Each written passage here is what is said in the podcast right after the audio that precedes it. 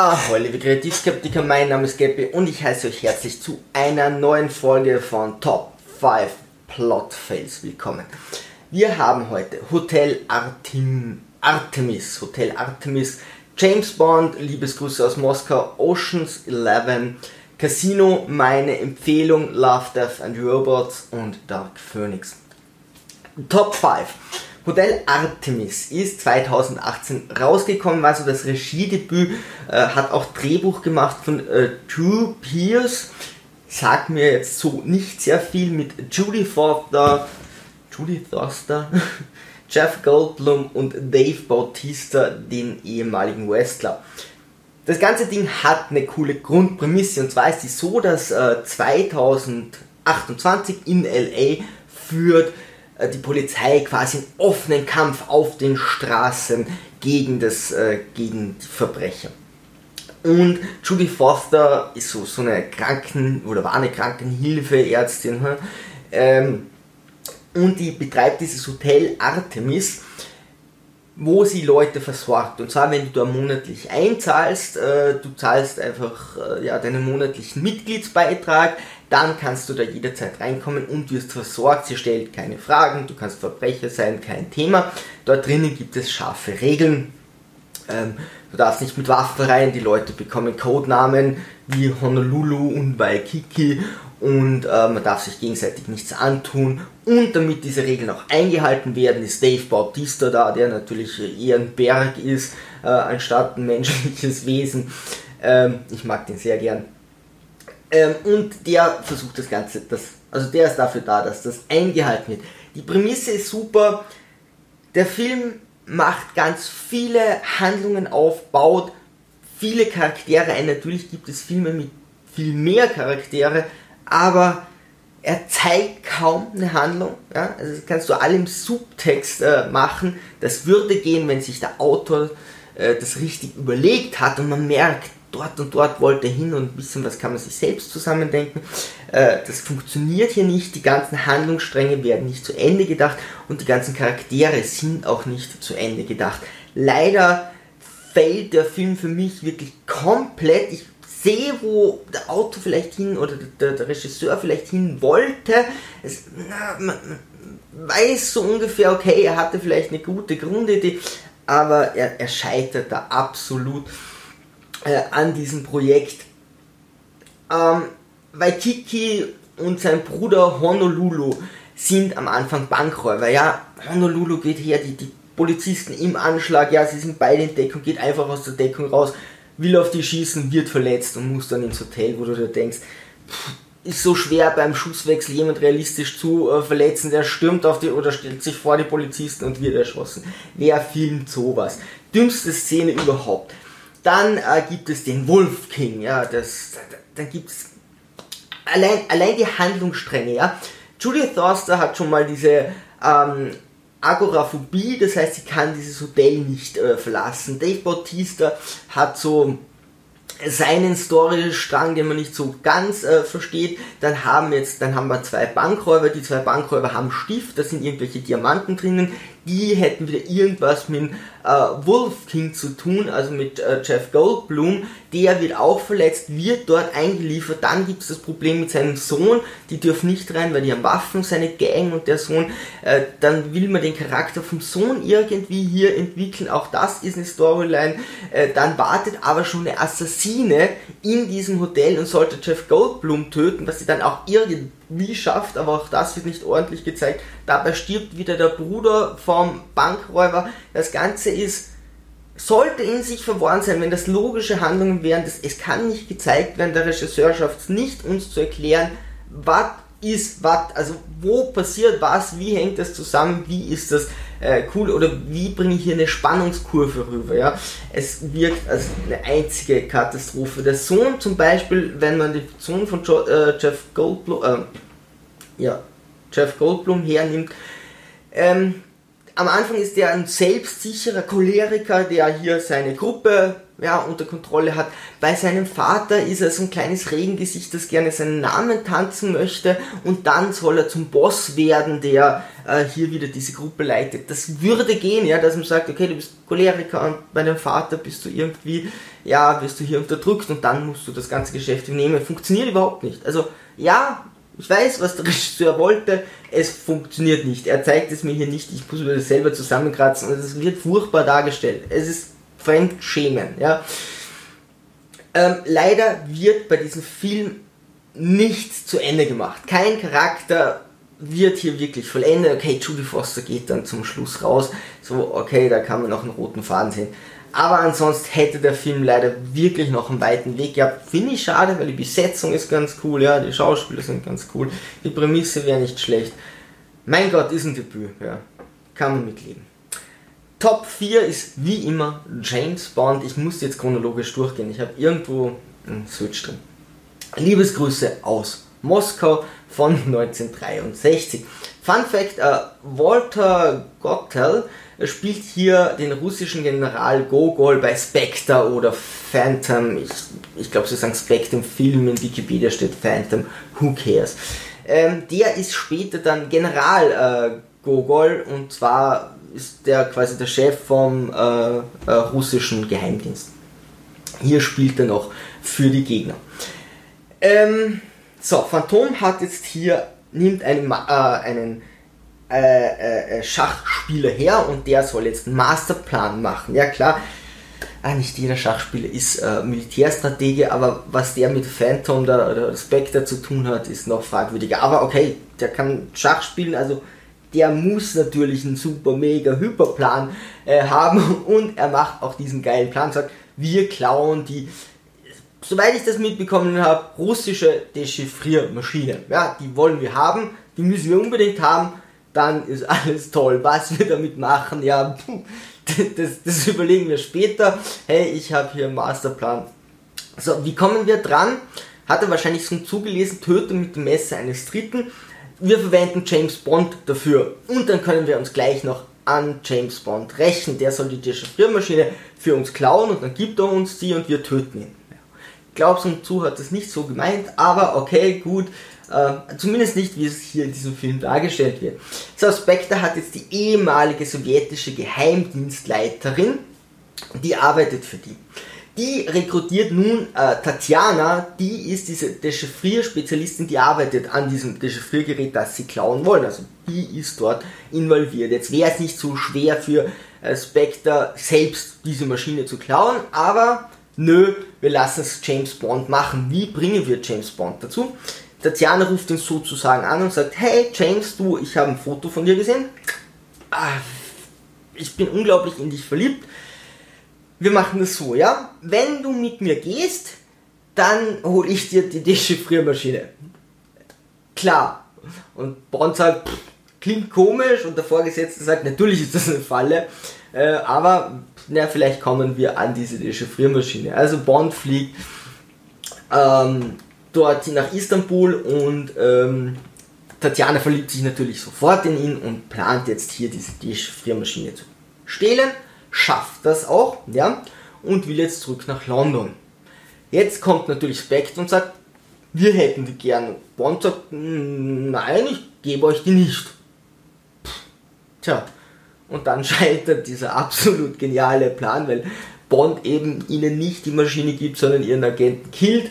Und das war es dann auch im Großen und Ganzen. Und Tatjana darf, ihn dann, darf dann mit ihm glücklich sein bis zum nächsten Film, weil dann äh, bangt er die nächste. Äh, Spectre hätte das die ganze Zeit alleine machen können. Die Rache an Bond ist super kompliziert und ja, natürlich versuchen sie Bond dann diese Maschine abzunehmen, aber natürlich schaffen sie es nicht. Und es wird nicht so wirklich erklärt, was äh, was sie mit dieser Maschine macht. Das Lustigste jedoch ist, dass Tatjana glaubt, eigentlich für die Russen zu arbeiten. Sie weiß nicht, dass die ehemalige Vorgesetzte jetzt für Spectre arbeitet, nicht mehr dort die Chefin ist. Warum sollte sie als russische Agentin eine russische Dechiffriermaschine stehlen? Oder warum sollte die, Friermaschine von wem anders sein und eine russische Mitarbeiterin dort arbeiten? Also sie stellt das ganze Ding nicht in Frage. Okay, sie ist nicht die hellste, offensichtlich, aber der Plot ist so kompliziert, ohne ein Ziel mir zu geben. So, was machen die da? Oder warum tut das das Mädchen? Warum macht das Spectre nicht selber? Das, ja, okay, who cares. Das war 1900, waren 63, da hat man noch anders Filme geschrieben. Top 3 Oceans 11 von 2001. Ich wusste nicht, dass das ein Remake von Frankie und seine Spießgesellen ist. Habe ich noch nie gesehen. Werde ich mir bei Zeiten vielleicht mal zu Gemüte führen. Und äh, anderer Fun Fact: Ruben Tischkov ist eine Anlehnung an Sam Rothstein Worstin von Casino. Casino ist der nächste Film, den wir durchnehmen. Und zwar äh, zieht in äh, Casino äh, Robert De Niro immer sehr bunte Anzüge an und ist wohl mal hin vor einem Haus, das dann auch bei ähm, Ruben zu sehen ist. Und der soll diese Anspielung an, diese, äh, an diesen Charakter Sam Worstin aus Casino sein. So. Benedict ist der Antagonist. Benedict ist unter Anführungszeichen. Benedict leitet drei Casinos, ja. Und Benedikt sagt ganz klar, er will nicht betrogen, bestohlen werden, ja, das ist einfach ein Prestige-Ding.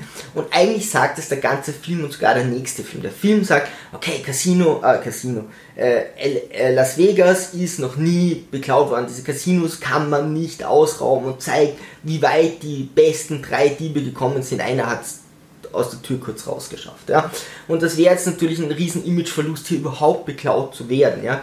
Und Benedikt macht dann auch noch klar, man beklaut ihn nicht, ja, er ist äh, ein Arbeitstier und, und haltet natürlich was von seinem Ruf. Und auch im zweiten Teil geht es dann darum, dass es Geld wieder zurück will. Also ich sehe den Charakter nicht so, dass er sagt, na Hauptsache mehr Geld, sondern schon, dass er sagt, ich will hier nicht beklaut werden. Okay, gut, würde ich so sagen. Die Diebe gelangen in den Tresorraum Raum und Brad Pitt ruft jetzt Benedikt an und sagt folgendes. Gut, wir haben ihren Tresorraum. Wir machen folgenden Deal. Ja? Wir gehen mit der Hälfte vom Geld raus und dafür sprengen wir nicht das ganze Geld. Also wenn du uns durchlotst, wir gehen mit der Hälfte raus, ist das okay. Wenn du das nicht machst, dann sprengen wir das ganze Geld. Benedikt ist versichert. Warum zur Hölle sollte er auf den Deal eingehen? Also im Internet gibt es viele Sachen mit, ah, was sind die Fehler, teilweise haben sie zu wenig Gepäck dabei oder teilweise könnten sie das nicht tragen von, von dem Gewicht her und so. Also da gibt sicher einige äh, Fehler. Hm. Ich würde sagen, vom Charakter von Benedikt, er ist versichert, wenn die das Geld wegspringen, ist es wesentlich weniger Prestigeverlust, als zu sagen, ihr könnt mit dem halben Geld hier abhauen. Spaß an der ganzen Sache ist allerdings, dass sie sagen, ja, wir schicken das Geld mit dem Lift hoch und deine Leute müssen es dann vor die Tür tragen. Da wartet ein Lieferwagen und dort müsst ihr es reingehen. Also Benedikt soll mit seinen eigenen Leuten das Geld rausschaffen. Dünner Plot, aber Brad Pitt sagt hier nicht, hey, ihr dürft nicht nachsehen oder so sollten die nicht zumindest mal reinschauen, was da so in diesen Koffern drinnen ist. Es ist nämlich kein Geld, Spoiler Alert. Ähm, also zumindest mal aufmachen. Sie haben natürlich einen Zeitdruck und so. Es ist schon, sie denken sich schon was hinter der, bei dem Ganzen. Ja, also es ist nicht schlecht geschrieben. Aber das Ganze basiert darauf, dass Benedikt sagt, okay, ihr könnt gehen, dafür machen wir weniger Aufsehen, aber wenn es da unten was sprengen, okay ist. Ähm, und zu dem Ganzen kommt jetzt auch noch folgender Punkt. Bei diesem ganzen Plot gibt es keine Forderung, wie die Leute, die unten im Tresorraum sind, je rauskommen. Und da ist keiner irgendwie so ähm, stutzig geworden und hat gemeint, und es ist nicht Teil eurer Forderung, hier wegzukommen. Ich meine, sie schicken das Geld hoch und die Leute tragen dann das Geld raus, das sie nicht kontrollieren und tragen Benedikts eigenes Geld hier raus. Aber who cares, sie wollen nicht einmal mit der Sache davonkommen. Also ich hätte da gesagt, na Moment, also I doubt it. Aber okay, Benedikt glaubt das und dann geht der Kuh auf. Nun kommen wir gleich in der Folge zu Top 2 und zwar Casino. Ähm, prinzipiell muss man mal sagen, die Tontechnik ist eine Katastrophe. Ich habe das jetzt, ich habe das noch so im Kopf, dass das immer schon unangenehm war. Teilweise ist die Musik zu laut, Musik soll unterstützend sein. Teilweise ist treibende Musik, die fast äh, den Aufsprecher hier übertönt. Die ja schon, wenn es treibend ist, aber die macht einfach nur nervös und ungut und unterstützt nicht das Ganze. Ist ja kein Thriller oder ein Horrorfilm. Ich habe es jetzt bei Netflix angesehen, es ist die gleiche Abmischung, es ist einfach nicht gut gemischt. Ace Sam Rothstein ist ein Genie, ich hätte das nie auf Deutsch übersetzt, ich, Rothstein heißt der halt, aber das ist Rotstein auf Deutsch, okay, gut. Äh, ist ein Genie, was Glücksspiele betrifft, was Wetten betrifft. Ja, und die Mafia geht jetzt her, das ist so ein Mafia-Film unter Anführungszeichen, da gab es damals ein paar, auch 30 Jahre bei der Mafia ich mag den Film total. Ganz kurz noch, ich mag den Film total und es gibt jetzt natürlich einige Leute, gerade bei Rocket Beans haben die mal drüber geredet, die haben den jetzt erst gesehen, früher nicht gesehen, die fanden den nicht gut, verstehe ich. Ich sehe das absolut durch die Nostalgiebrille. Ich mag auch Filme, wenn die so gemacht sind. Äh, ich kann verstehen, dass das heute nicht mehr äh, State of the Art ist. Aber okay. Also die Mafia geht hierher und schickt Ace Sam Rustin nach Las Vegas, um hier ein Casino zu führen er hat Vorstrafen, äh, was das Glücksspiel betrifft, okay, hm, blöd. Damit ähm, kann er jetzt hier nicht Casinoleiter werden, jetzt wird er Restaurantleiter oder Facility Manager oder Hausmeister oder was auch immer, gibt dann ein Interview und sagt, naja, ich leite den Betrieb immer, wenn der eigentliche Chef nicht da ist, warum sollte er das je sagen, er ist so versiert. Und die schreibt natürlich, ja, er leitet das Casino. Und dann kriegt er halt Probleme auch. Ähm, sein äh, Mit ähm, sein Gehilfe, den sie ihm da äh, zuteilen, der blaut ihm so viel Blödsinn, wo ich mir denke, liebe Mafia, wo habt ihr die Leute aufgegabelt? Ja, das ist schon, also sie, sie sind immer so sehr versiert in dem, was ihr Spezialgebiet ist und alles andere zu nebenbei krachen sie so ordentlich auf den Boden. Und die Mafia überprüft das und droht mit, ey, wir töten euch, wenn ihr da Blödsinn baut, ja? Hm, das, aber gut, das sind Verbrecher, ja, die haben den Job gewählt, da kann man jetzt nicht erwarten, dass die hier wirklich sinnvoll arbeiten. So, irgendwann fliegt aber die Sache auf. Natürlich wird hier das Geld zur Mafia abgezweigt. Wer macht das? Das läuft über äh, Piscano, über den läuft einfach laufen die Geldkoffer vom, von Las Vegas, vom Casino hin zur Mafia und die Mafia will jeden jedes Monat ihren Koffer und überprüft so ein bisschen, was die da unten machen lasst. Ihnen eben aber eigentlich viel zu viel freie Hand. Jetzt fliegt es allerdings auf. Und wie könnte sowas auffliegen? Also, Piscano hat, der ist sonst nicht besonders wichtig, ja. Jetzt hat der so einen Supermarkt, so einen, so einen Laden, da kannst du Essen kaufen oder irgendwelche Sachen stehen da im Regal. Mit seinem Schwager, der ungefähr 100 Jahre ist, und seiner Mutter, die ungefähr 102 Jahre ist. So, was macht man da so? Man steht in einem öffentlichen Laden und bespricht mit seinen Rentnerverwandten den ganzen Plot, während eine Wanze oben ist, die zufällig aus irgendeinem anderen Mord ist, aber hey, sie sind Mafia-Leute. Dass die mal verwandt sind, oh, Käse ist. Ähm, also er bespricht den ganzen Plot mit seinen 100 Jahre alten Verwandten und nennt noch alle Namen dazu, weil er sich über irgendetwas aufregt. Hey, liebe Mafia, äh, ich würde echt mit eurer Abteilungsleitung reden, die, die die Leute einstellt. Ja, also das ist episches Versagen vom Bewerbungsgespräch. Warum sollen der den ganzen Plot in Öffentlichkeit erzählen? Sie machen, sie, sie, sie sprechen dann, oder es wird ganz lange gezeigt, was Sam Watson und seine Kumpanen machen müssen, damit, also Nick ist, glaube ich, seine Hilfe, damit die nicht abgehört werden. Ja, das FBI hat Lippenleser, jetzt muss er immer die Hand vor dem Mund halten, sie müssen immer nur, dürfen nur draußen reden über wichtige Geschäfte, sie müssen immer die Hände vor dem Mund halten, dass sie ja nicht abgehört werden. Und der andere geht her im Supermarkt zu seinen 200 Jahre alten Verwandten und sagt, puh, denen erzähle ich jetzt mal den ganzen Plot, als würden sie das nicht wissen. Wir kommen zum vorletzten Punkt und das ist immer irgendwas, was ich besonders geil finde oder eine Empfehlung. In diesem Fall ist es eine Empfehlung und zwar eine US-amerikanische Science-Fiction-Anthologie, Fernsehserie auf Netflix.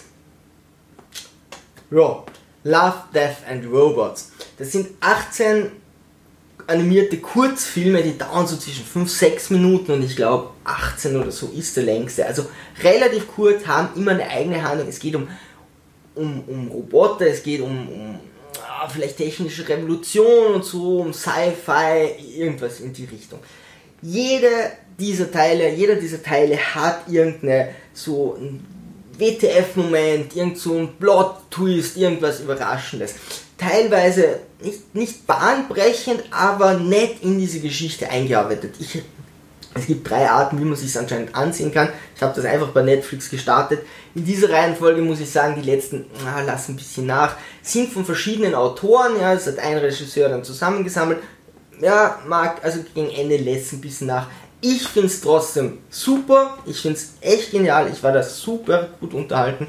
Äh, man ist relativ schnell in diesen Geschichten drinnen und sie haben dann immer so einen Punkt, wo man sich denkt, ah, coole Prämisse, ja, oder, oder coole, cooler Plot-Twist. Wenn ihr damit gar nichts anfangen könnt, würde ich euch trotzdem raten, wenn ihr Netflix habt, dann seht euch äh, drei Roboter an.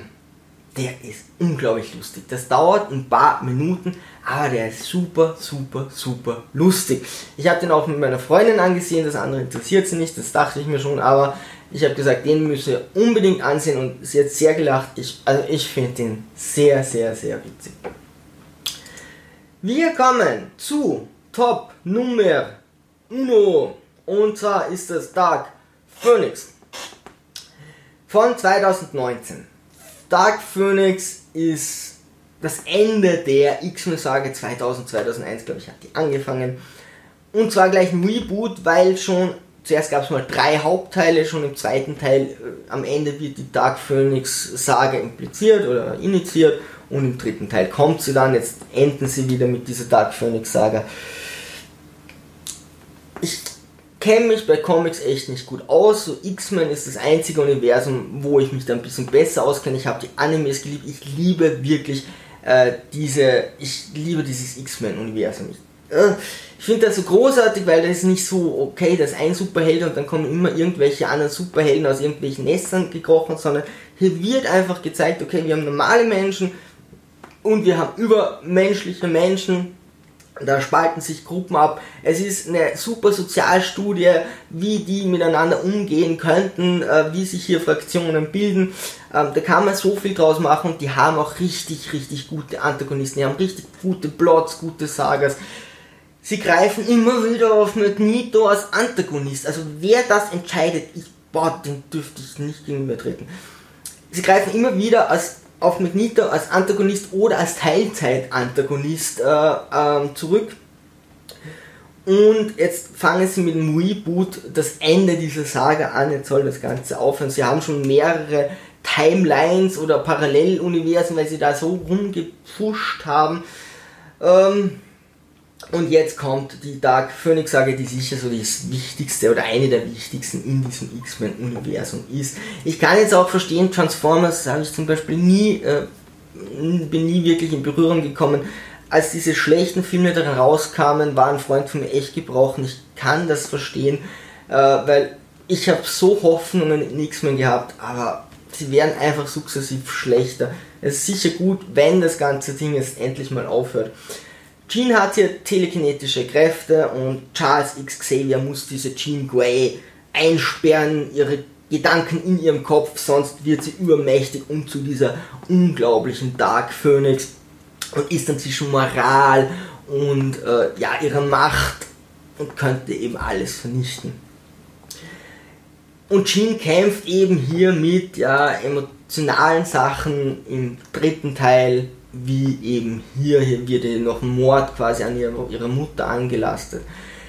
Prinzipiell kämpft sie um das Gleiche, gerade wenn du X-Men-Sachen kennst, dann okay, das ist eben ihr Ding bei dem Ganzen. Jetzt machen sie es beim Reboot einfach nur langweiliger. Was macht jetzt der dritte Teil eigentlich von dieser Dark Phoenix-Saga, der damals war? Er baut natürlich, Magneto ist natürlich der Antagonist und führt hier Jean Grey. Hm, Käsepuis. Und die wird eben so übermächtig, äh, Logan, also Hugh Jackman als Wolverine, als Logan ist in sie verliebt, aber sie ist mit Cyclops zusammen, das war immer schon diese Spannung. Und okay, sie ist aber so übermächtig, dass sie einfach anfängt, alles zu vernichten und sie sieht dann einfach nur Logan an und sagt, kill me. Also es, obwohl er sie liebt, muss er dann zu ihr hingehen, wird immer wieder zerlegt. In diesem Teil, Logan heilt wieder, in diesem Teil heilen auch ihre Kleidungsstücke, wenn sie zerlegt wird. Und Logan geht halt hin und, oder Wolverine und irrsinnigen Schmerzen muss dann seine heiße Liebe abstechen.